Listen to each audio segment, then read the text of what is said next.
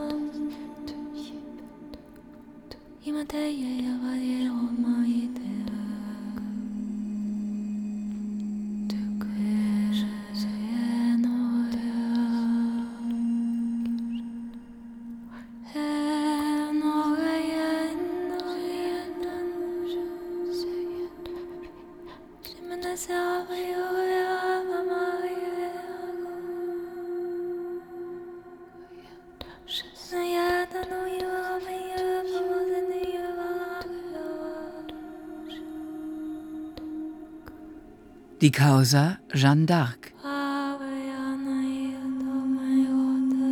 Berichterstattung nach Akten und Protokollen aus dem Jahre 1431 und 1456 von Kai Green.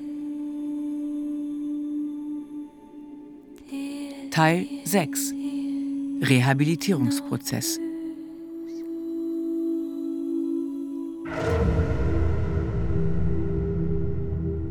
Guillaume Boisguillaume, Priester, Notar der Behörden von Rouen, 66 Jahre alt.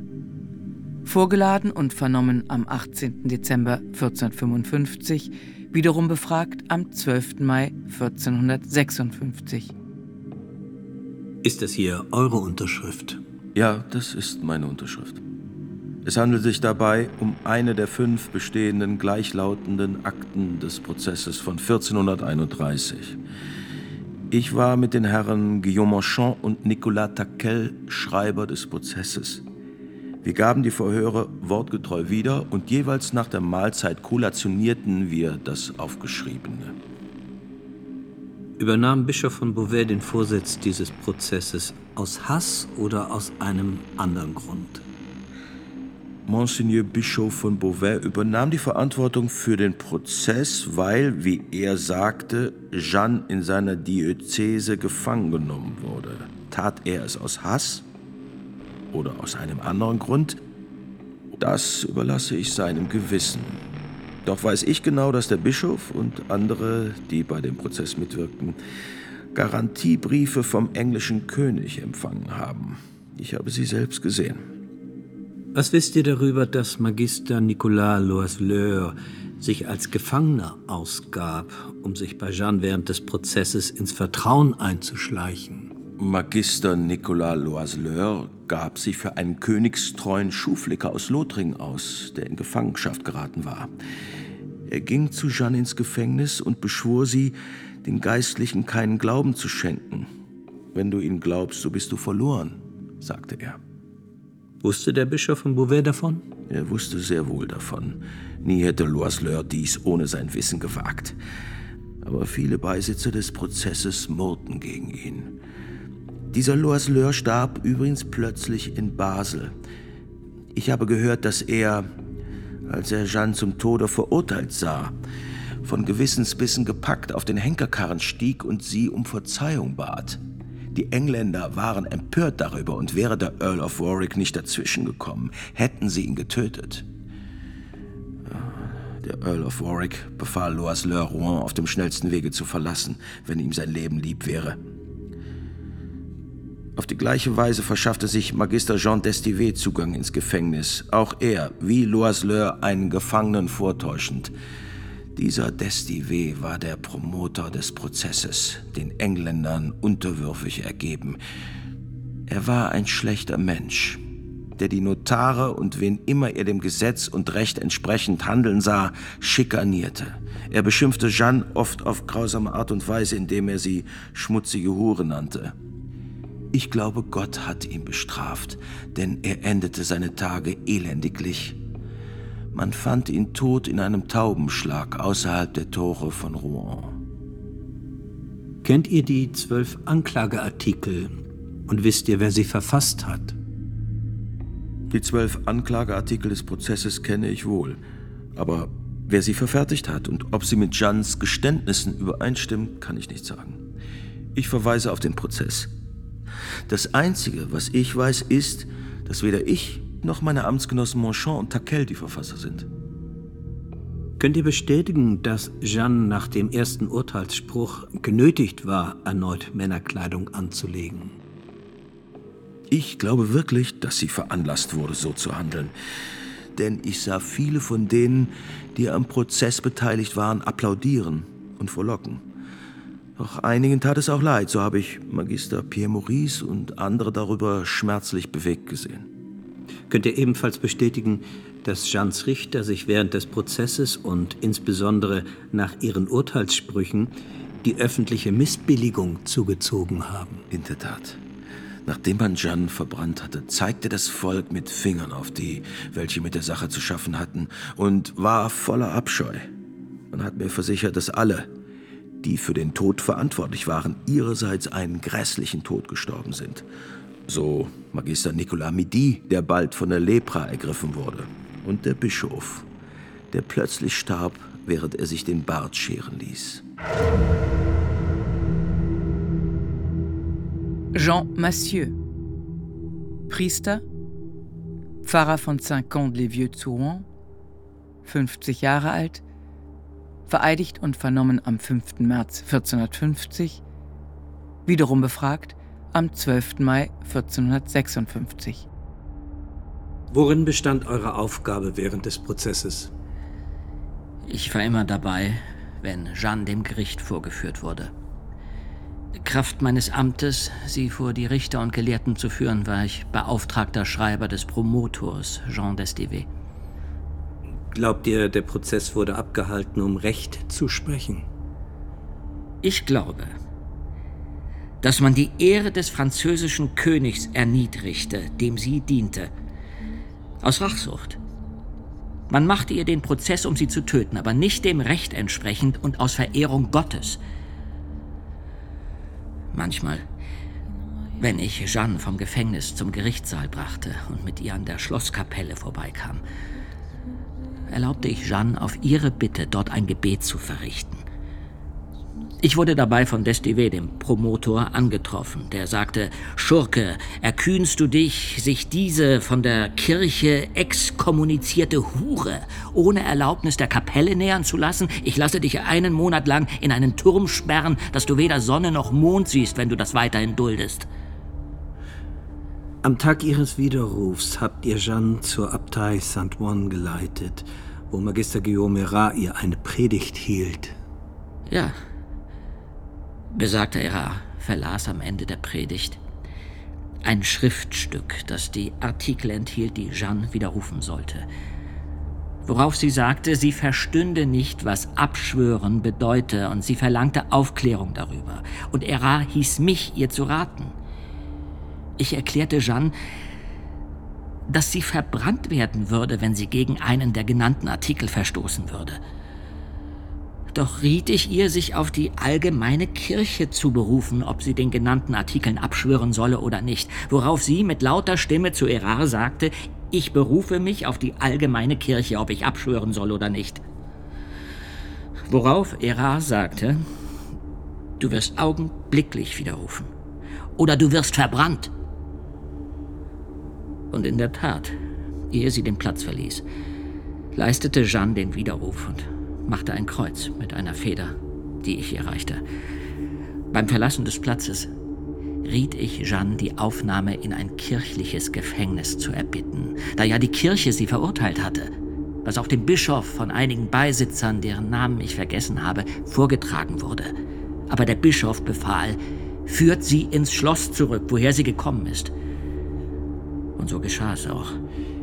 Wisst ihr etwas über die Umstände, unter denen Jeanne nach ihrem Widerruf sich erneut Männerkleider angezogen hat? Am Tag ihres Widerrufs legte Jeanne nach der Mahlzeit die Männerkleider ab und zog Frauenkleider an, wie ihr vorgeschrieben war. Das war Donnerstag oder Freitag nach Pfingsten. Die Männerkleidung wurde in einem Sack in ihrer Zelle verstaut und sie blieb dort in der Bewachung von fünf Engländern, von denen drei auch die Nacht in dem Raum verbrachten, während draußen die beiden anderen Wache standen. Ich weiß von anderen, dass Jeanne mit gefesselten Füßen schlief. Sie war an eine kurze Kette angebunden, die unter den Bettpfosten herlief und an einem großen, fünf oder sechs Fuß langen Holzklotz mit einem Schloss befestigt war. Darum konnte sie sich nicht rühren. Und als der Sonntagmorgen, es war das Fest der allerheiligsten Dreifaltigkeit, kam und sie aufstehen musste, sagte sie zu den englischen Wachen, entfernt euch, wenn ich aufstehe. Da nahm ihr einer der Engländer die Frauenkleider weg, die sie trug. Und sie leerten den Sack mit den Männerkleidern, warfen sie ihr hin und riefen, steht auf, und stopften die Frauenkleider in den Sack. Sie sagte, ihr wisst, dass es mir verboten ist und ich ziehe sie nie wieder an. Trotzdem wollten sie ihr keine anderen Kleider geben und der Streit dauerte bis zur Mittagsstunde. Zuletzt zwang sie ein menschliches Bedürfnis hinauszugehen in Männerkleidern. Nach ihrer Rückkehr verweigerten sie Jeanne die Frauenkleider, wie sehr sie auch bat und flehte. Am folgenden Dienstag, vor der Mahlzeit, als der Promotor mit dem Earl of Warwick gegangen war, blieb ich allein bei ihr. Da hat sie mir erzählt, was ich euch soeben berichtet habe.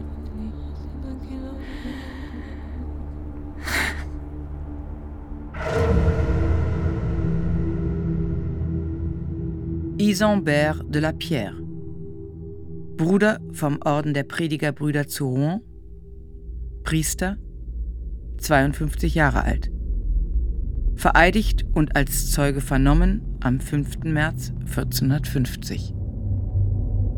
Wurde Jeanne, nachdem sie zur Ketzerin erklärt und exkommuniziert wurde, einem weltlichen Gericht überstellt? Nein. Da ich den gesamten Prozess über bis zu Jeannes Tod in ihrer Nähe war, hätte ich es wohl bemerkt, wenn ein weltlicher Richter über Jeanne ein Urteil zum Tod durch den Scheiterhaufen verhängt hätte. Und obgleich der besagte weltliche Richter erschien und sich an der Richtstätte einfand, wo ihr noch eine letzte Predigt gehalten und sie dann der weltlichen Gerichtsbarkeit überlassen wurde, so ist sie dennoch ohne Urteilsspruch oder Beschluss dem Henker ausgeliefert und verbrannt worden. Dem Henker wurde ohne weiteres Urteil lediglich gesagt, walte deines Amtes. Ihr sagtet, dass ihr bis zu Jeans Tod in ihrer Nähe wart. Sie zeigte in ihren letzten Augenblicken eine große und erstaunliche Reue. Sie sagte demütige, gläubige Worte, dass die riesige Menge, die anwesend war und sogar der Kardinal von England und viele andere Engländer in Tränen ausbrachen. Als sie ihrem Ende nah war, flehte sie inständig, ich solle in die nahegelegene Kirche gehen und ihr von dort ein Kreuz bringen, um es empor und ihr vor die Augen zu halten, damit sie es bis zum letzten Atemzug sehen könne. Während sie schon in Flammen stand, hörte sie nicht auf, mit lauter Stimme den Namen Jesu zu rufen und die Heiligen des Paradieses um Hilfe anzuflehen. Sogar als sie ihren Geist aufgab und ihr Haupt neigte, zum Zeichen ihres großen Glaubens an Gott, sprach sie den Namen Jesu aus, so wie es vom heiligen Ignatius und anderen Märtyrern berichtet wird. Wir danken dem Zeugen. Gestattet mir noch eine Anmerkung. Bitte? Gleich nach Jeans Tod kam der Henker zu mir und meinem Begleiter, Bruder Martin Ladvenu, getrieben von großer Reue und völlig verzweifelt, da er fürchtete, niemals mehr Gnade und Vergebung vor Gott zu finden. Der Henker beteuerte, dass trotz des Öls, Schwefels und der Kohle, die er zur Verbrennung der Eingeweide und des Herzens hinzugetan hatte, das Feuer diese nicht verzerrt und weder die Eingeweide noch das Herz in Asche verwandelt worden waren. Martin Ladvenu, Bruder vom Kloster der Predigerbrüder zu Rouen, 56 Jahre alt. Vereidigt und vernommen am 5. März 1450, erneut verhört am 13. Mai 1456. Ich glaube, viele der mit dem Prozess beauftragten Geistlichen haben an dem Prozess mehr aus Gewogenheit und Liebe für die Engländer teilgenommen, als aus leidenschaftlichem Eifer für die gerechte Sache und den katholischen Glauben. Habt ihr Beweise dafür? Ich, der ich zu euch spreche, kann zwei Zeichen der Missgunst anführen die hauptsächlich die maßlose Anhänglichkeit des Pierre Cochon, Bischof von Beauvais, an die Engländer beweisen. Einmal hat der besagte Bischof, der sich zu Jeans Richter aufwarf, befohlen, dass sie in weltlichen Gefängnissen bewacht wurde und in den Händen ihrer Todfeinde blieb. Obwohl er sie ebenso gut in kirchlichem Gewahrsam hätte halten können hat er vom Beginn des Prozesses bis zum Vollzug des Urteils geduldet, dass Jean gequält und in dem weltlichen Gefängnis grausam behandelt wurde. In der ersten Sitzung wollte der Bischof die Meinung der Beisitzer darüber hören, ob sie einen weltlichen Kerker oder ein Gefängnis der Kirche für angemessen erhielten. Darauf wurde beratschlagt und entschieden. Es sei angebracht, Jean in kirchlichem und nicht in anderem Gewahrsam zu halten. Aber nein, sagte der Bischof, aus Furcht, den Engländern zu missfallen. Das werde ich nicht tun. Zum anderen scheint mir Folgendes auf Böswilligkeit zu deuten. An demselben Tag, an dem der Bischof und andere Jean zu Ketzerin und Rückfälligen erklärten, weil sie im Gefängnis wieder Männerkleider angelegt hatte, sagte derselbe Bischof beim Verlassen ihrer Zelle zum Earl of Warwick, lachend und mit lauter Stimme, Farewell, farewell. Es ist getan. Seid guten Mutes. Wurde Jeanne von einem weltlichen Gericht zum Scheiterhaufen verurteilt. Unmittelbar nachdem Jean von der Kirche verstoßen wurde, haben englische Landsknechte, die in großer Zahl anwesend waren, sie ergriffen, ohne dass die weltliche Obrigkeit ein Urteil gesprochen hatte. Obwohl der Vogt von Rouen und die Räte des weltlichen Gerichts anwesend waren. Ich weiß das, weil ich vom Schloss bis zu ihrem letzten Atemzug bei ihr war. Die Landsknechte zwangen sie vom Gerüst herabzusteigen. Der Scheiterhaufen befand sich auf einem Schafott und wurde vom Henker von unten angezündet. Als Jeanne das Feuer sah, befahl sie mir hinabzusteigen und das Kreuz des Herrn vor ihr hochzuhalten, damit sie es sehen könne. Der Henker hat nach der Verbrennung gesagt, wenn ich einen Verbrecher hinrichtete, hatte ich nie solche Furcht, wie ich sie bei der Verbrennung der Jungfrau empfand. Zum einen war sie sehr berühmt und es gab einen großen Auflauf ihretwegen. Zum anderen hatte man sie auf grausame Art an den Pfahl gebunden, denn die Engländer ließen ein so hohes Gerüst errichten, dass ich sie nicht erreichen konnte, um mir die Qual zu verkürzen. Jean Toumouillet, Bruder vom Kloster der Predigerbrüder zu Rouen, Doktor der Theologie, 42 Jahre alt. Vereidigt und vernommen am 5. März 1450, erneut verhört am 13. Mai 1456. Könnt ihr etwas über die Einstellung der Richter und der Personen sagen, die Jeans Prozess geführt haben? Dazu vermag ich aus eigener Erfahrung nichts auszusagen, da ich an dem Prozess nicht teilgenommen habe. Aber am Morgen des Tages, an dem Jeanne, dem Feuer des Scheiterhaufens überantwortet wurde, war ich bei ihr im Gefängnis. Zusammen mit Bruder Martin Ladvenu, den der Bischof von Beauvais geschickt hatte, um ihr den nahen Tod anzukündigen, sie zu wahrer Reue zu bewegen und ihr die Beichte abzunehmen, was Bruder Martin gewissenhaft und erbarmungsvoll besorgte.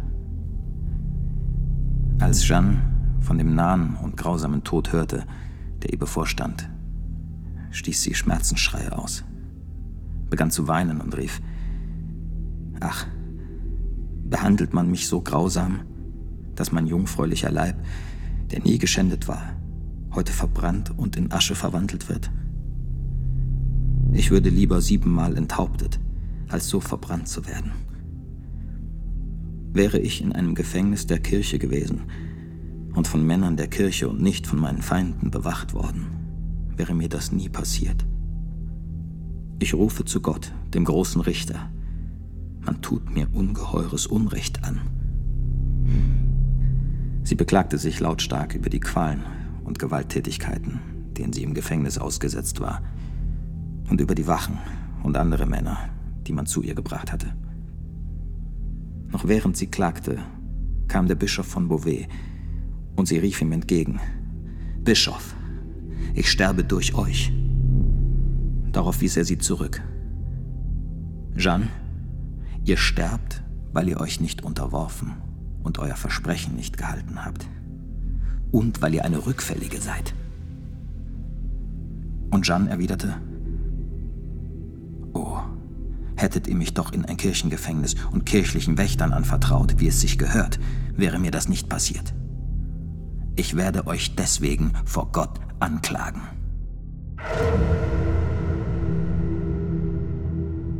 Jean Riquier, Priester und Kaplan der Kathedrale von Rouen, Pfarrer von Ödicourt, Diözese Rouen, 47 Jahre alt.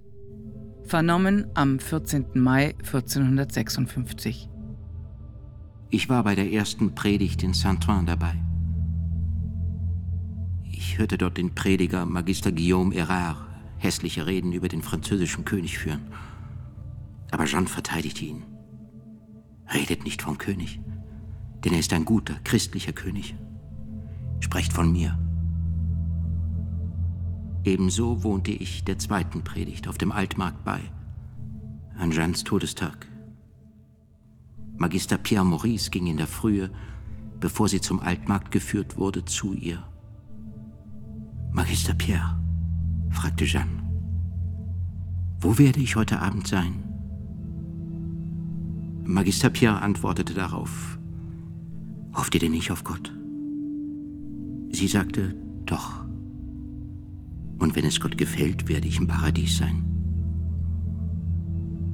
Das, das hat Magister Pierre mir selbst erzählt. Könnt ihr bestätigen, dass Jeanne auf dem Scheiterhaufen den Namen Jesus rief? Als Jeanne sah, wie man die Reisigbündel entzündete, begann sie mit lauter Stimme Jesus zu rufen. Und immer wieder. Bis zu ihrem Tod schrie sie, Jesus. Als sie tot war, veranlassten die Engländer den Henker, die Flamme einzudämmen, damit die Anwesenden sehen konnten, dass Jeanne verschieden war und nicht erzählt würde, sie sei ihnen entkommen. Magister Jean Alispé, der damals Domherr von Rouen war, stand neben mir. Ich hörte ihn weinend sagen, wollte Gott. Meine Seele wäre dort, wo ich glaube, dass die ihre ist.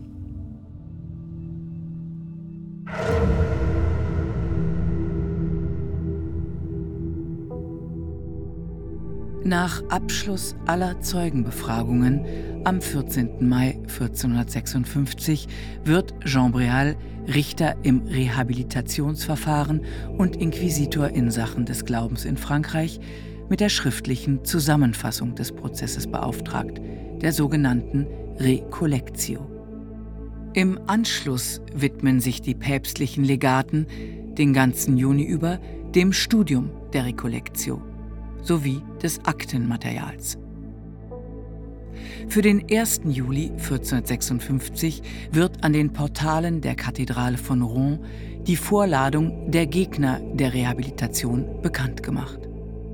Da niemand erscheint, wird der 7. Juli 1456 zur feierlichen Urteilsverkündung in Rouen festgesetzt. Am 7. Juli 1456 versammeln sich morgens um 8 im großen Saal des erzbischöflichen Palais von Rouen um den Erzbischof von Reims, der den Vorsitz führt, der Bischof von Paris, der Bischof von Coutances und der Inquisitor Jean Bréal. Der Promotor Simon Chapiteau hat seinen Platz in der Bank des Klägers eingenommen. Einer von Jeannes Brüdern, Jean d'Arc, ist erschienen, ihm zur Seite die Prozessbevollmächtigten der Familie d'Arc, die Magister Pierre Mangier und Guillaume Prévostin.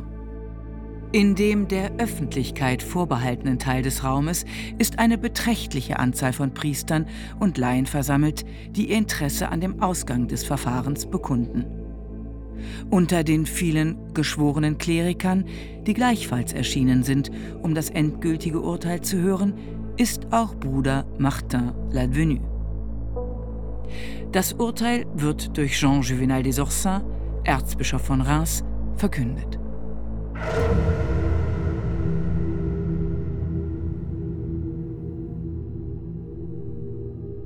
Im Namen der heiligen und ungeteilten Dreifaltigkeit, des Vaters, des Sohnes und des Heiligen Geistes. Amen. Wir, Jean von Reims, Guillaume von Paris und Richard von Coutances, von Gottes Gnaden Erzbischof und Bischöfe, und Jean Real, Dominikanerbruder und einer der beiden Inquisitoren im Königreich Frankreich, alle vier Richter, die durch unseren heiligsten Vater, den Papst, besonders beauftragt wurden, wir erklären in Anbetracht des von uns feierlich geführten Prozesses, Kraft des apostolischen Auftrags, der durch die ehrbare Witwe Isabelle d'Arc und durch Pierre und Jean d'Arc der Mutter und der natürlichen und juristischen Brüder der Jeanne d'Arc guten Angedenkens gemeinhin die Jungfrau genannt, dass die besagte Klage in ihrem Namen eingereicht wurde gegen den stellvertretenden Inquisitor in Sachen des Glaubens in der Diözese Beauvais, gegen den Promotor der bischöflichen Kurie sowie gegen den hochwürdigsten Vater in Christo, Herrn Guillaume de Elande, amtierender Bischof von Beauvais, und gegen alle übrigen einzeln oder insgesamt, die sich an dieser Partei für beteiligt halten. Nach Einsicht in die von den Klägern eingereichten Forderungen, Tatbestände, Schlussfolgerungen, die in schriftlich niedergelegten Artikeln auf Erklärung der Nichtigkeit Ungerechtigkeit und Erschleichung jenes angemaßten Glaubensprozesses hinzielen, der seinerzeit in dieser Stadt gegen die genannte Jeanne d'Arc durch die verstorbenen Herrn Pierre Cochon, damals Bischof von Beauvais, Jean Lemaitre, damals stellvertretender Inquisitor der besagten Diözese Beauvais, und Jean d'Estivé, den Promotor, angestrengt wurde. In Anbetracht der gebührend studierten Originalakten, Beweisführungen, Aussagen und Protokolle des besagten Prozesses und der durch die Notare vorgelegten Briefe und Schriftstücke.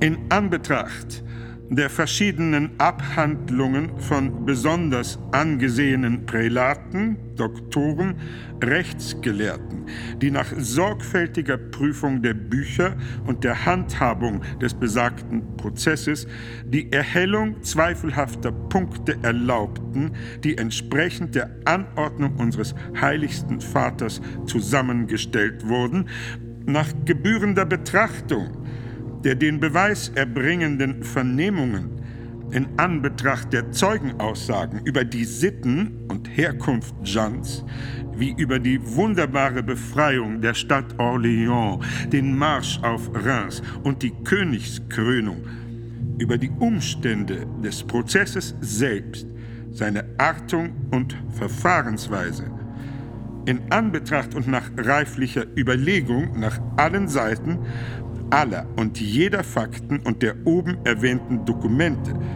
sowie jener zwölf Artikel, welche die Richter als Auszüge aus den Erklärungen der genannten Verstorbenen ausgaben und dem Rat einer Anzahl erlauchter Gelehrter unterwarfen, erklären wir erstens, dass diese zwölf Artikel, die in dem angemaßten Prozess als Grundlage des gegen die genannte Jeanne d'Arc gefällten Urteils dienten, einen trügerischen, fälschlichen, verleumderischen, listigen, bösartigen Auszug des vorgegebenen Prozesses darstellen. Denn sie verschweigen die Wahrheit und weisen Falsches in mehreren wesentlichen Punkten auf, wodurch die Richter und Beisitzer in die Irre gingen. Wir erklären diese zwölf Artikel für ungültig, heben sie auf und annullieren sie und verfügen, dass der Text dieser Artikel den wir aus der genannten Prozessakte herausreißen ließen, von Gerichtswegen zerrissen werden soll. Wir erklären zweitens, nach sorgfältiger Prüfung der anderen Schriftstücke des besagten Prozesses, insbesondere der beiden in der Akte enthaltenen vorgegebenen Urteile, in Anbetracht der Einwände, Unterwerfungen, Berufungen und mehrfachen Gesuche der genannten Jeanne, sie selbst, ihre Worte und Werke sowie den Prozess vor den heiligen apostolischen Stuhl und unseren heiligsten Herrn, den Papst, zu bringen, in Anbetracht der angeblichen Abschwörung, die falsch und erschlichen ist und durch Gewalt und Furcht in Gegenwart des Folterknechts und durch die Drohung mit dem Feuertod erzwungen und von der genannten Verstorbenen keineswegs vorausgesehen und verstanden wurde. Nach sorgfältiger Erwägung alles Übrigen und Einzelnen und was sonst noch in diesem Fall zu beachten und zu bedenken ist, als Angehörige des Tribunals, die wir allein Gott vor Augen haben, mit dieser Akte unser endgültiges Urteil.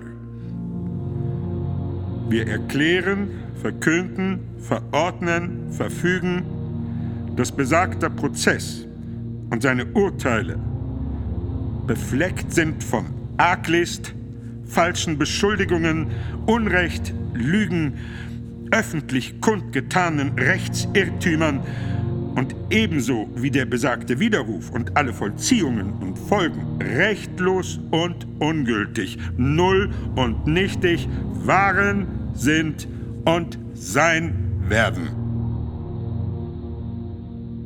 Wir erklären, dass Jeanne, deren Verteidiger und ihre Verwandten aufgrund des besagten Prozesses keinerlei Makel noch Schande auf sich geladen haben.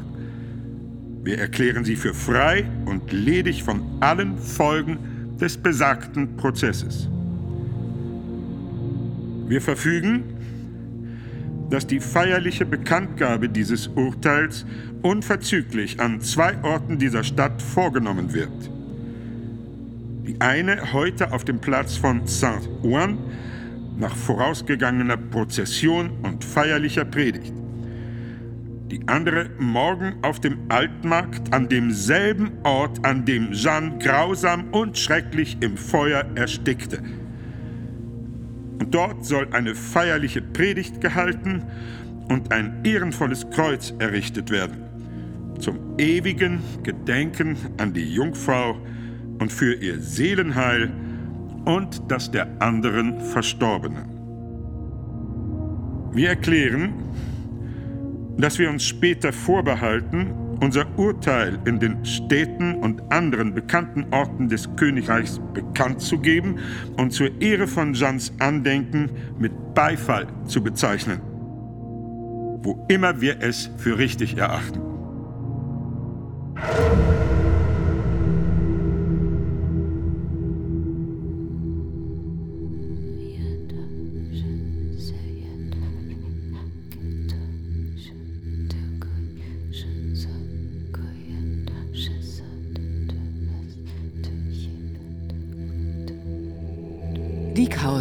Jeanne d'Arc.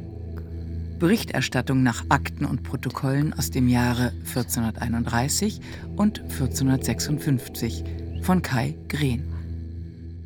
Teil 6 Rehabilitierungsprozess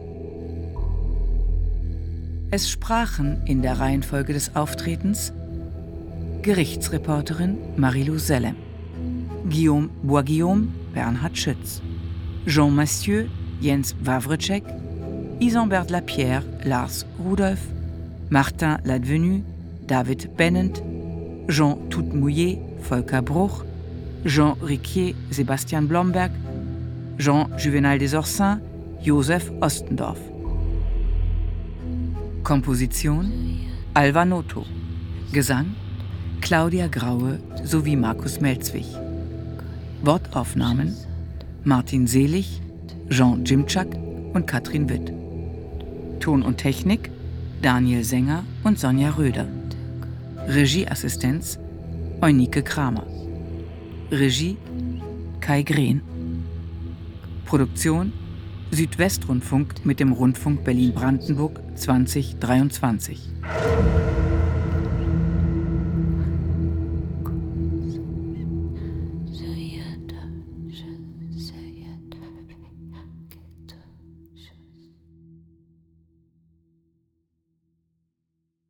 Dramaturgie und Redaktion Andrea Oetzmann